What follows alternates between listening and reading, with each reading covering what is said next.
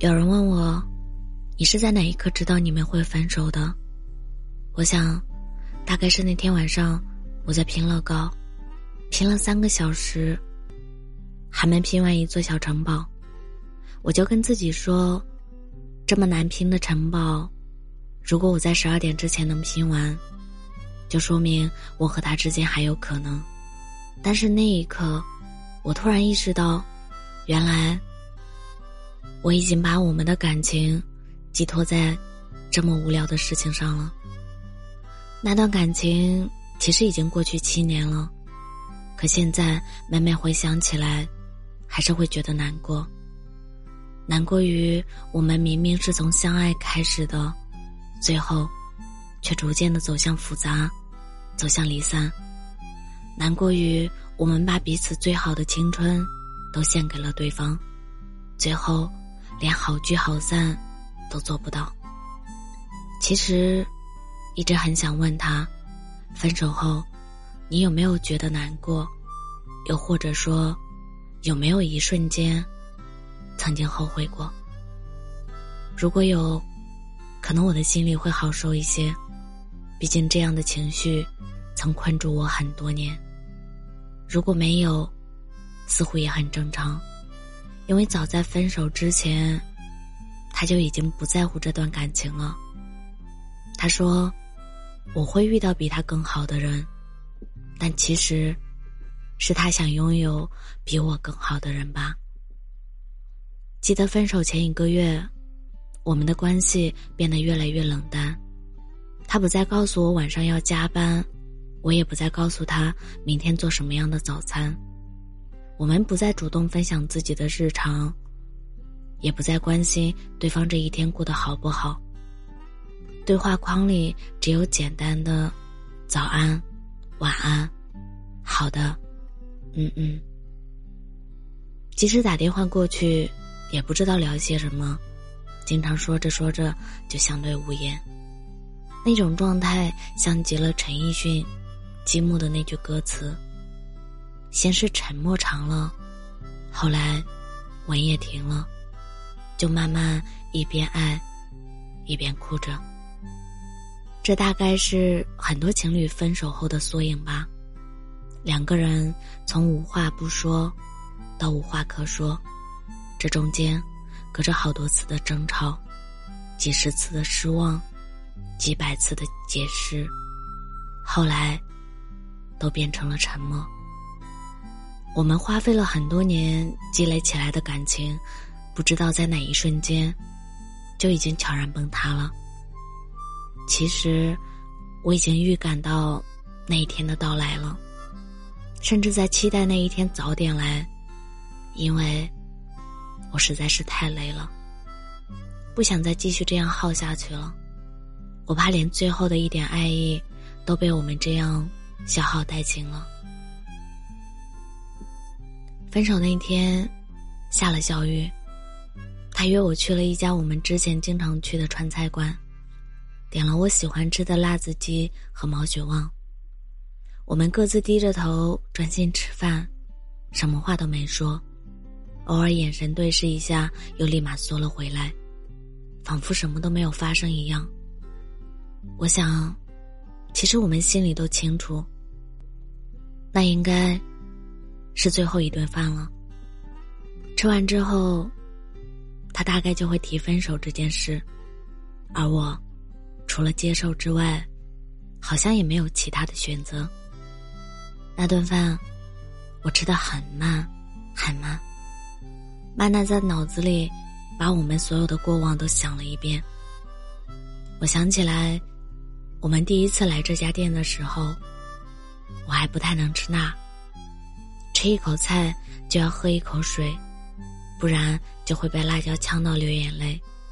他那会儿还笑着说：“没事儿，多吃几次就不怕辣了。”后来，我慢慢习惯了吃辣，甚至爱上了那家店。只是没想到最后一次吃的时候，还是把我辣出了眼泪。他全程没怎么吃饭，一直低着头，在想些什么。直到看我快吃完的时候，他终于说出了那句话：“我们还是分开吧。你值得更好的。那一瞬间，没有惊讶，没有愤怒，更多的是平静，还有释然。这一天，终于还是来了。回家之后，他给我发了很长的一条消息，大概是说自己很抱歉，没办法继续这段感情。他说我很好，以后我会遇到比他更好的人。那些话看起来很真诚、很体面，算是好聚好散。只是没想到，分手不到两个月，他就谈了新的恋爱。那天晚上。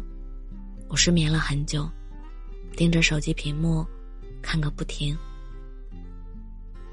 这个 A P P 换到那个 A P P，直到十二点，到一点，再到凌晨三点。我反复告诉自己该睡了，却始终睡不着，总觉得少了些什么。这个时候。两只耳朵都戴着耳机，翻来覆去，怎么都不舒服。最后才反应过来，原来歌已经停了很久，是时候该拿下来了，也该睡了。希望我们都别回头。我是真真，感谢您的收听，晚安。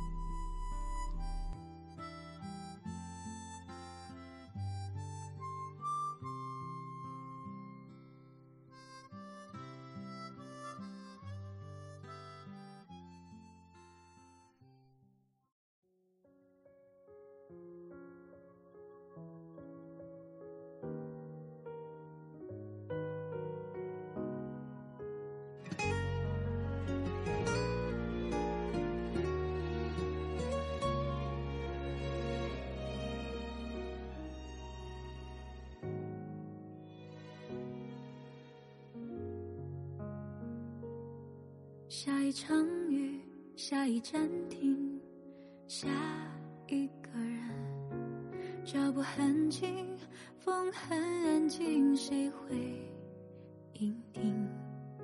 我久久看着天空，直到泪苏醒。